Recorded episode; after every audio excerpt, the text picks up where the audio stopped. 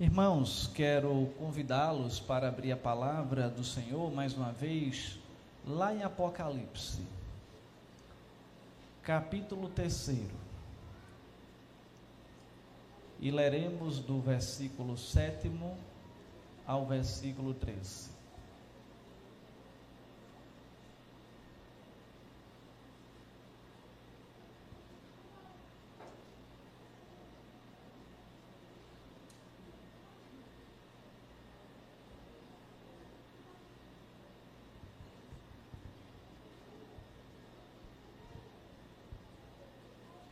Apocalipse capítulo 3, versículos do 7 ao 13.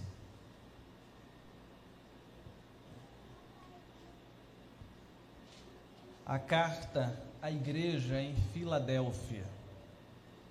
E o texto nos ensina assim: Ao anjo da igreja em Filadélfia, escreve: Estas coisas diz o santo, o verdadeiro aquele que tem a chave de Davi, que abre e ninguém fechará, e que fecha e ninguém abrirá. Conheço as tuas obras, eis que tenho posto diante de ti uma porta aberta, a qual ninguém pode fechar, que tens pouca força, entretanto, guardaste a minha palavra e não negaste o meu nome. Eis farei que alguns dos que são da sinagoga de Satanás, desses que a si mesmos se declaram judeus e não são, mas mentem, eis que os farei vir e prostrar-se aos teus pés e conhecer que eu te amei. Porque guardaste a palavra da minha perseverança, também eu te guardarei da hora da provação que há de vir sobre o mundo inteiro, para experimentar os que habitam sobre a terra. Venham sem demora, conserva o que tens, para que ninguém tome a tua coroa. Ao vencedor, faloei coluna no santuário do meu Deus, e daí jamais sairá. Gravarei também sobre ele o nome do meu Deus, o nome da cidade do meu Deus, a nova Jerusalém que desce do céu, vinda da parte do meu Deus, e o meu novo nome. Quem tem ouvidos, ouça o que o Espírito diz às igrejas. Oremos. Pai eterno, estamos diante de Ti nesta noite, queremos te render graças pela Tua palavra mais uma vez e agora, pedir que por meio do teu Santo Espírito, o Senhor fale aos nossos corações nesta noite. Que sejamos edificados e que o Senhor me use apenas como mero instrumento, mas que a tua palavra alcance cada coração pela tua própria ação. Em o nome de Jesus, oramos assim. Amém. Irmãos, quando olhamos para o livro do Apocalipse, o único livro profético do Novo Testamento, vamos perceber que quem escreve é o apóstolo João, quando está exilado numa ilha chamada Pátimos, por causa da perseguição que tinha vindo sobre aqueles que estavam servindo a Jesus.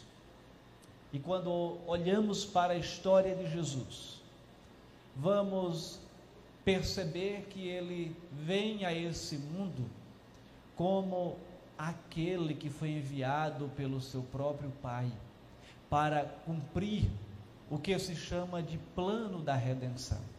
Mas qual a necessidade desse plano da redenção?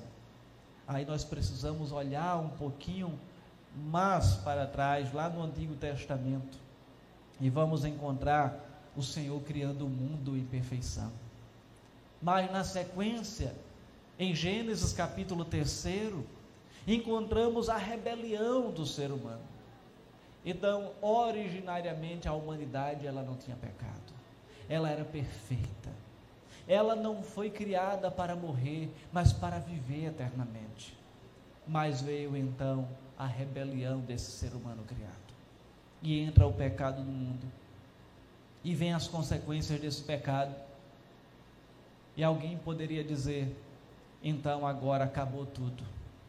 Não há mais solução. Mas Deus, na sua soberania, na sua bondade, Ele tem um plano redentor. E esse plano para dizer que a morte não tem a última palavra, para dizer que o pecado não tem a última palavra, foi o seu filho Jesus. E ele enviou Jesus para morrer lá na cruz, por mim e por você. E tantos dos seguidores de Jesus já morreram por esta causa no decorrer dos séculos.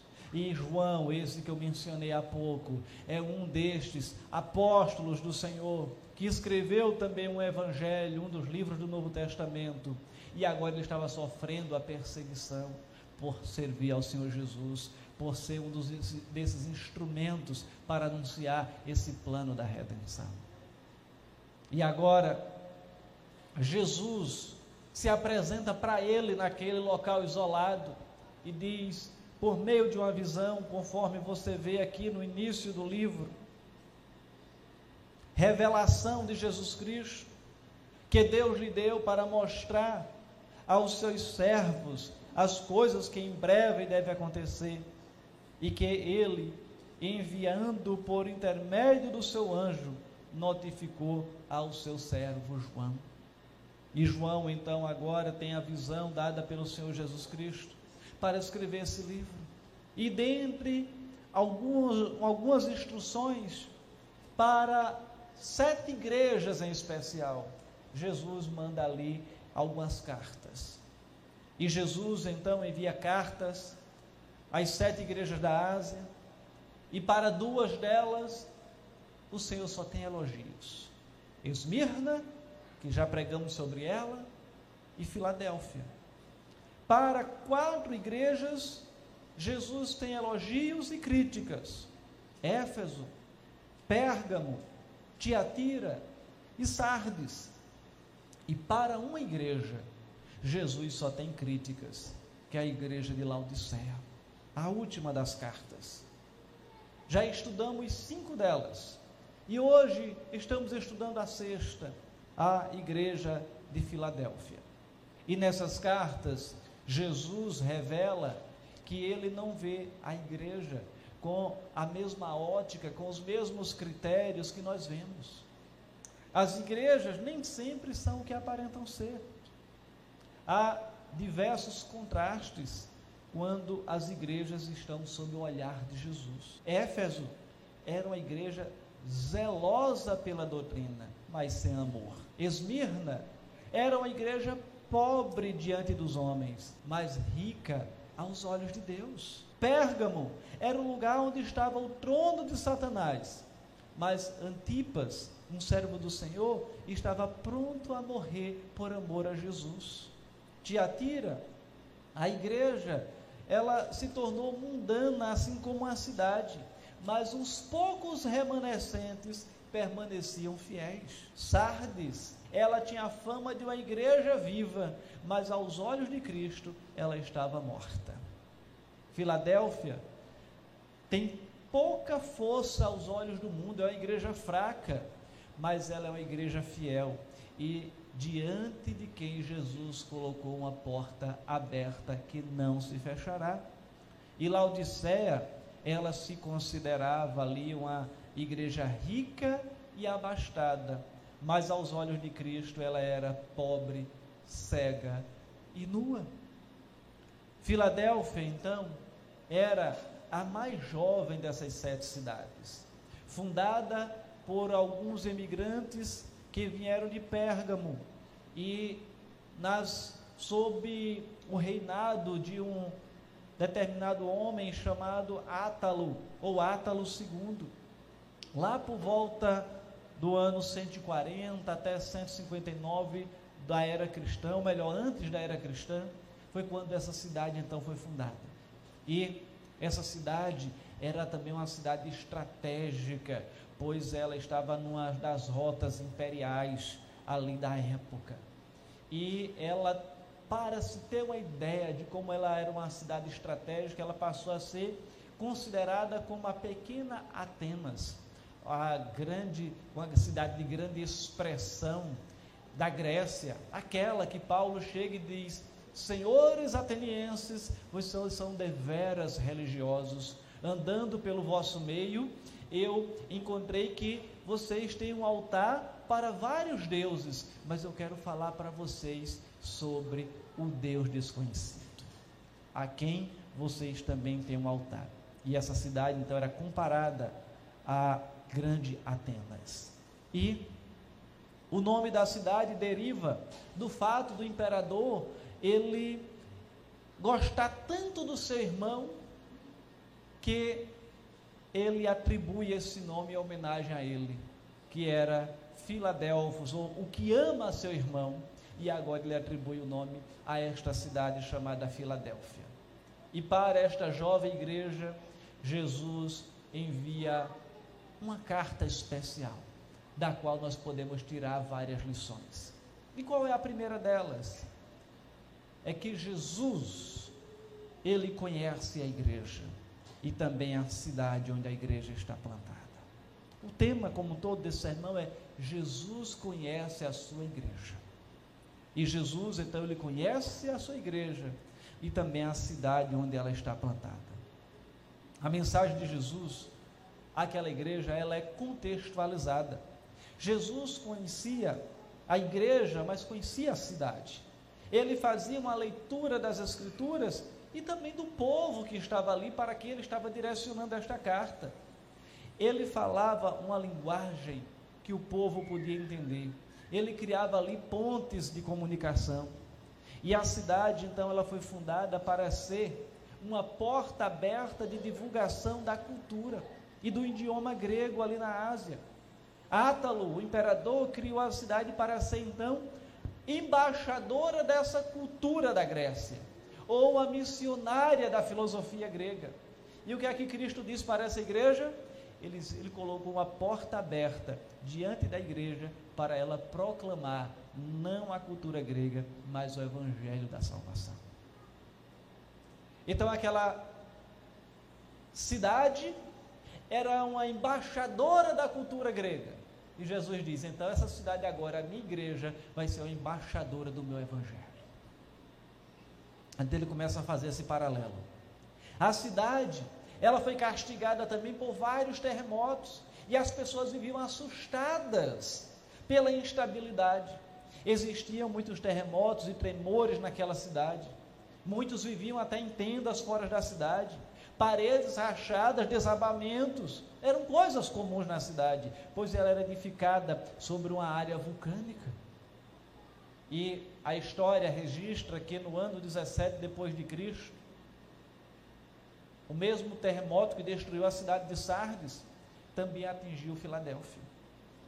Mas para aquela igreja assustada com os abalos que aquela cidade sofria, Jesus diz: ao vencedor eu faloei coluna no santuário do meu Deus, e daí jamais sairá. Ou seja, coluna, algo sólido, diz: vocês serão a coluna forte numa cidade instável, numa cidade que se abala, mas vocês serão inabaláveis. E assim, a cidade ela foi é, mudada de nome algumas vezes depois que ela foi reconstruída em face das dos abalos que ela sofria. E Jesus aproveita também esse contexto cultural de mudança de nome para falar à igreja que elas também teriam um novo nome. Quando diz lá no versículo 12: Gravarei sobre ele o nome do meu Deus, o nome da cidade do meu Deus, a nova Jerusalém que desce do céu, vinda da parte de Deus, e o meu novo nome. Então veja como Jesus ele conhecia aquela cidade e conhecia também a sua igreja e começa a traçar esses paralelos. De forma que o evangelho, quando é então anunciado ao exemplo do próprio Cristo, ele precisa também ser contextualizado. Não princípios negociados, mas a gente criar elos de comunicação com as pessoas. E assim, em primeiro lugar, Jesus, ele conhecia a igreja, mas conhecia a cidade em que ela estava ali plantada. Em segundo lugar, Jesus conhece a igreja e conhece tão bem que se coloca como solução para os problemas que atingem aquela comunidade. Para uma igreja perseguida pelos mestres ou falsos mestres, Jesus se apresenta como santo e verdadeiro. Veja o que, é que diz o versículo 7. Ao anjo da igreja em Filadélfia escreve: Estas coisas diz o santo e verdadeiro, aquele que tem a chave de Davi, que abre e ninguém fechará, e que fecha e ninguém abrirá. Jesus não apenas se apresenta como Deus, mas destaca que ele é separado, possui santidade absoluta, em contraste com os que vivem em pecado. Cristo então é santo em seu caráter, obras e propósito. Ele não é a sombra da verdade, ele é a sua essência da verdade. Ele é o Deus em que se pode confiar, diferente daqueles que eram falsos, conforme nós vamos encontrar adiante, em especial no versículo 9, que eram os falsos judeus, falsos profetas. E Jesus, então, ele conhece aquela igreja e diz: Vocês têm um problema, mas eu sou aquele que sou santo e verdadeiro, e vocês podem sim confiar em mim. Para uma igreja sem forças, quando diz o versículo 8: Conheço as tuas obras, eis que tenho posto diante de ti uma porta aberta, a qual ninguém pode fechar, que tens pouca força, entretanto guardaste a minha palavra e não negaste o meu nome. Diz: você é uma igreja que não tem, aos olhos do mundo, a igreja fraca. A igreja, talvez por ser pequena, talvez por ser formada de crentes pobres ou até mesmo escravos, por não ter influência política e social naquela cidade, mas ela tinha algo melhor do que tudo isso. Ela tinha guardado a palavra de Cristo, não tinha negado o nome dele. Poderia até ter sofrido pressões, pressões culturais, pressões sociais. Aqueles irmãos poderiam ter até sofrido pressões da própria família, dizendo: abandona esse Deus. Olha o que o, os judeus, que, os falsos judeus que ele menciona no versículo 9, dizendo: estão aí falando de vocês. Mas o Senhor diz: guardaste a minha palavra e não negaste o meu nome. Para uma igreja perseguida e também odiada pelo mundo, Jesus diz que ela é amada, ele amava aquela igreja. Quando ele chega aqui no finalzinho do versículo 9 e diz: Eis que os farei vir a prostrar-se aos teus pés e conhecer que eu te amei. Então aquela igreja era uma igreja que poderia ser desprezada por muitos, mas o Senhor da igreja a quem ela servia reconhecia que ela era uma igreja amada por ele. Os judeus diziam que os crentes não eram salvos, porque não eram descendentes de Abraão e por isso não tinham parte na herança de Deus. Mas Jesus diz que não é a igreja que vai se dobrar ao judaísmo, mas os judeus que reconhecerão que Jesus é o Messias e virão e reconhecerão que a igreja é o povo de Deus e verão que Jesus ama a igreja. E da perspectiva aqui, quando ele atribui a falsos judeus, é aquela declaração de que o verdadeiro judeu, conforme diz Paulo escrevendo aos Romanos, é aquele que serve ao Senhor Jesus, que é o novo conceito de judeu que ele traz, não como a etnia, não como a nação, mas o chamado Israel de Deus, que é oriundo com gente de todos os povos. E dessa forma, para uma igreja que guardou a palavra de Cristo nas provações, Cristo promete guardá-la também das provações que sobre ela virão. Veja o que diz o versículo 10: Porque guardaste a minha palavra da minha perseverança, também eu te guardarei da hora da provação que há de vir sobre o mundo inteiro, para experimentar os que habitam sobre a terra. A igreja ela foi fiel a Cristo. E Cristo aguardará da tribulação. A igreja foi fiel a Cristo e ele estaria então livrando talvez do pior momento que esse mundo ainda poderá de passar. A igreja de Filadélfia, então, ela não cedeu a qualquer pressão. Ela preferiu ser pequena, ser fiel, a ser talvez uma igreja grande e mundana. Na época atual, muitas igrejas elas têm abandonado o evangelho, têm abandonado a boa doutrina, o zelo pela palavra de Deus, para ter um outro evangelho que seja mais popular, mais agradável aos ouvidos, que não diga que você é pecador, que não diga que você tem que mudar, que não diga que você precisa ter uma transformação de caráter, que não diga que se não ter Cristo, não tiver Cristo como Senhor e Salvador, você vai para o inferno. Então, muitas igrejas estão hoje adequando o seu discurso, suas pregações, para deixar de dizer que pecado é pecado. Mas aquela igreja foi uma igreja fiel, que ela não negociou esses princípios. E nós não podemos, também na atualidade, negociar esses princípios. Não podemos ter o discurso do simplesmente ou do politicamente correto e dizer: ah, não, olhe, a Bíblia diz que é pecado, mas você pode ir lá e a gente dá um jeitinho, é isso? Não, não tem jeitinho para Jesus. Ou é ou não é.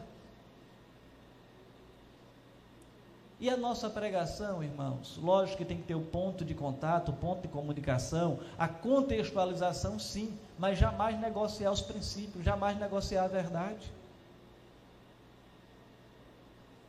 E muitas vezes as pessoas estão chegando até nós e talvez compartilhando até do pecado dela conosco, dizendo eu fiz isso, fiz aquilo, e talvez a gente esteja achando bonitinho, dizendo olha que lindo, é, né? Que engraçado, no lugar da gente dizer isso é pecado. E ao fazermos isso, nós estamos sendo coniventes e contribuindo para que ela seja condenada. Já pensou nisso? Porque não estamos dizendo que ela está errada. Talvez para não desagradar, nós sabemos que está errado, mas não afirmamos. Eu não estou dizendo que você agora vai sair brigando com todo mundo dizendo que está errado, não. O que eu estou dizendo é que na sua sabedoria, se diga que isso é pecado e dizendo com base na palavra de Deus e não nas suas palavras. Aquela igreja ela foi fiel e ela não negociou princípios. Em terceiro lugar, Jesus conhece as fraquezas da igreja e coloca diante dela algumas oportunidades, ou seja, portas abertas. conforme já foi mencionado no próprio versículo 8. E associado a isso que eu, que eu acabei de falar, a primeira porta aberta é a oportunidade de salvação. Quando olhamos para o Evangelho, em especial o Evangelho de João, capítulo 10, vamos ver que ele vai mencionar que Jesus é a porta da salvação, da liberdade, o provedor, ele também usa essa figura no Sermão do Monte, quando ele diz: Entrai pela porta estreita, porque larga é a porta e espaçoso o caminho que conduz para a perdição. E são muitos que os quais entrarão por ela, porque estreita é a porta e apertado o caminho que conduz para a salvação. E são poucos os que acertam com ela. É fácil ir pelo caminho estreito, pela porta estreita? Não. A porta ela pode ser baixa, às vezes não tão larga, tem que forçar um pouquinho para poder entrar. O caminho ele pode ser tortuoso, cheio de pedras que pode nos levar a tropeçar. mas é esse caminho que nos leva ao Senhor. Jesus mesmo disse o quê? No mundo passareis por aflições. Mas tenha bom ânimo, ele prossegue dizendo: Eu venci o mundo. É fácil servir a Jesus nesse mundo? Não, não é. Se alguém lhe disse que era fácil, está lhe enganando. Agora não podemos é desistir dessa caminhada, é perseverar. Eu confesso para você que antes de conhecer Jesus a vida era mais fácil. Como? Eu pecava e não achava que aquilo era pecado. Então eu não tinha que lutar contra o pecado. Depois que eu passei a ter a consciência do que era de fato pecado, a luta é todo dia. Todos os dias a gente precisa lutar contra o pecado. Ter a consciência daquilo que tem nos desestabilizado e que tem tentado nos desviar do caminho do Senhor. Agora, quando a gente baixa a guarda, tem momentos que a gente sai um pouquinho, volta, se ajusta, mas é entender que devemos perseverar até o fim. Perseverar é a palavra.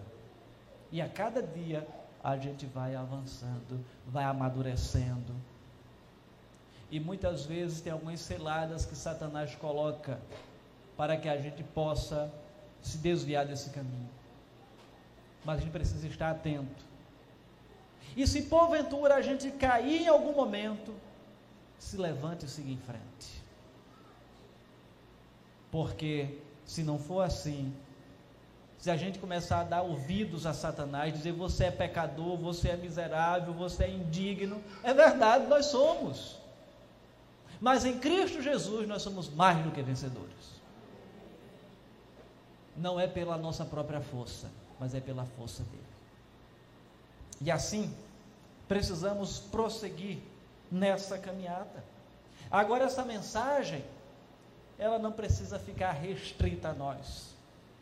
O Senhor, Ele abre portas para que a gente possa proclamar também esse Evangelho. Ele prossegue dando a oportunidade de evangelização. As angústias daquela cidade são como um grito de socorro dos homens olhando para Filadélfia, carentes do Evangelho. E Jesus fala de uma porta de oportunidade para aquela cidade. Olhando para a própria cidade de Atenas, que nós já mencionamos hoje, Paulo via a idolatria daquela cidade como uma porta aberta para falar do Deus desconhecido. Quando Paulo ficou três anos em Éfeso pregando o reino de Deus, ele diz: Se abriu para mim uma porta ampla e promissora. Quando estava preso em Roma, apesar de já ter proclamado o Evangelho imensamente, ter um ministério de sucesso, digamos assim, ele pede à igreja: orem também por nós para que Deus abra uma porta para a nossa mensagem, a fim de, possa, de que possamos proclamar o mistério de Cristo. E a igreja de Filadélfia tinha alguns problemas, mas o Senhor coloca ali diante deles uma porta aberta. A igreja era fraca, congregação pequena, formada de crentes pobres e escravos, fazendo com que tivesse pouca influência sobre a cidade, mas isso não deveria deter a ação evangelística dela. Ela deveria ir em frente, independente dos atributos que lhe fossem dados. Havia oposição à igreja naquela cidade, os judeus chamados por Jesus de sinagogas de Satanás perseguiam aquela igreja. No começo, os crentes começaram a recuar. Então Cristo disse para a igreja: Eu coloquei diante de vocês uma porta que ninguém pode fechar. Aqueles que perseguem vocês virão e se prostrarão diante de vocês e saberão que eu os amei. A ameaça de futura tribulação Seria aquele momento apropriado para o evangelismo? Não seria um tempo de recolher-se e manter-se seguro em vez de avançar? Cristo diz: não, Ele promete guardar a igreja e aí encoraja a cruzar a porta aberta sem medo, porque aquela porta não seria fechada. E dessa maneira, quais são as portas que Jesus tem colocado diante de você? Quais são as portas que Jesus tem colocado diante dessa igreja? Precisamos conhecer a Bíblia e conhecer onde estamos. Precisamos conhecer a mensagem, conhecer o povo a quem estamos pregando. Precisamos interpretar as Escrituras e também a nossa igreja, o local em que vivemos, de forma que tenhamos sabedoria para viver esse evangelho e proclamar esse evangelho. A evangelização ela pode ser feita em muitos momentos. Aqui na igreja, através da escola dominical, dos cultos. Estamos hoje no dia 5, não é isso? 5 de dezembro, 4, né? 5 é amanhã. 4 de dezembro. Querendo que o ano acabe logo, né? Já passando mais um dia. 4 de dezembro. Quantas pessoas você convidou para vir a um culto esse ano aqui na igreja? Quantas pessoas? O ano está acabando. Você convidou pelo menos uma? Pergunta para reflexão. Quando você fez alguma espécie de reunião no seu lar, você convidou algum amigo? Algum vizinho? ou fez, ou, ou, ou se dispôs a fazer? O que você conhece da Bíblia, você já se dispôs a ensinar para alguém? A começar a estudar a Bíblia com alguém? Então nós temos várias portas abertas e talvez nós estejamos sem enxergá-las porque o Senhor nos chama para proclamar este Evangelho. Deus muitas vezes abre também portas diante de nós por meio da, das novas tecnologias. WhatsApp, Instagram, Facebook e tantos outros mecanismos que talvez a gente utilize para mil e uma coisa mas não utilizamos essa porta para proclamar o Evangelho. A porta aberta, ela representa a oportunidade da igreja. A chave de Davi, a autoridade de Cristo. E a coluna do templo de Deus, a segurança do vencedor. Cristo tem as chaves. Cristo abriu as portas. Cristo promete fazer-nos seguro como as sólidas colunas do templo de Deus. Quando Ele abre as portas, nós devemos trabalhar. Quando Ele fecha as portas, nós devemos esperar. Acima de tudo, devemos ser fiéis, como foi aquela igreja de Filadélfia, a Ele, para vermos as oportunidades e não os obstáculos. Porque muitas vezes nós olhamos e mas é difícil, mas meu vizinho é difícil, mas meu amigo é incrédulo. E talvez a gente precise apenas ter um olhar diferenciado. E pedir para que o Senhor trate com o nosso coração para vermos não os obstáculos, mas as oportunidades. Alguém já disse que em cada obstáculo tem uma oportunidade. E para concluir, você já ouviu a história do vendedor de sapatos? Um fabricante ele tinha dois vendedores. Enviou um dos vendedores para uma região para que ele fosse aquele representante lá vender sapatos. Quando chegou lá, ninguém usava sapatos. Ele disse: Não tenho como vender sapatos aqui. E voltou e disse para o seu padrão: Padrão, se formos contar com aquela região para vender sapatos, nossa fábrica vai falir. Mas o, o chefe ali, ele, o empregador, ele disse: Eu vou enviar um outro vendedor para averiguar essa informação. Ele foi, examinou e disse: Uau, ninguém usa sapatos, então eu tenho todo o povo para vender sapatos. Voltou e disse: Chefe, dobre a produção, porque eu vou vender sapato para todo mundo ali naquela região. então vejam que a forma de enxergar define a ação. E como é que você tem enxergado hoje a proclamação do Evangelho? Que o Senhor nos dê graça para sermos como aquele vendedor de sapatos que enxergou, enxergou a, a oportunidade na dificuldade. Que o Senhor nos abençoe. Vamos orar mais uma vez. Pai eterno, louvado seja o teu nome por a tua palavra, por esta noite. Que o Senhor prossiga derramando graça sobre nós, nos dando a condição de sermos fiéis à tua palavra, como foi a igreja de Filadélfia. Que recebamos apenas elogios, como foi aquela cidade, ou aquela igreja naquela cidade. Mas que não sejamos apenas fiéis no viver, mas também no proclamar essa mensagem para que outros sejam alcançados por ela.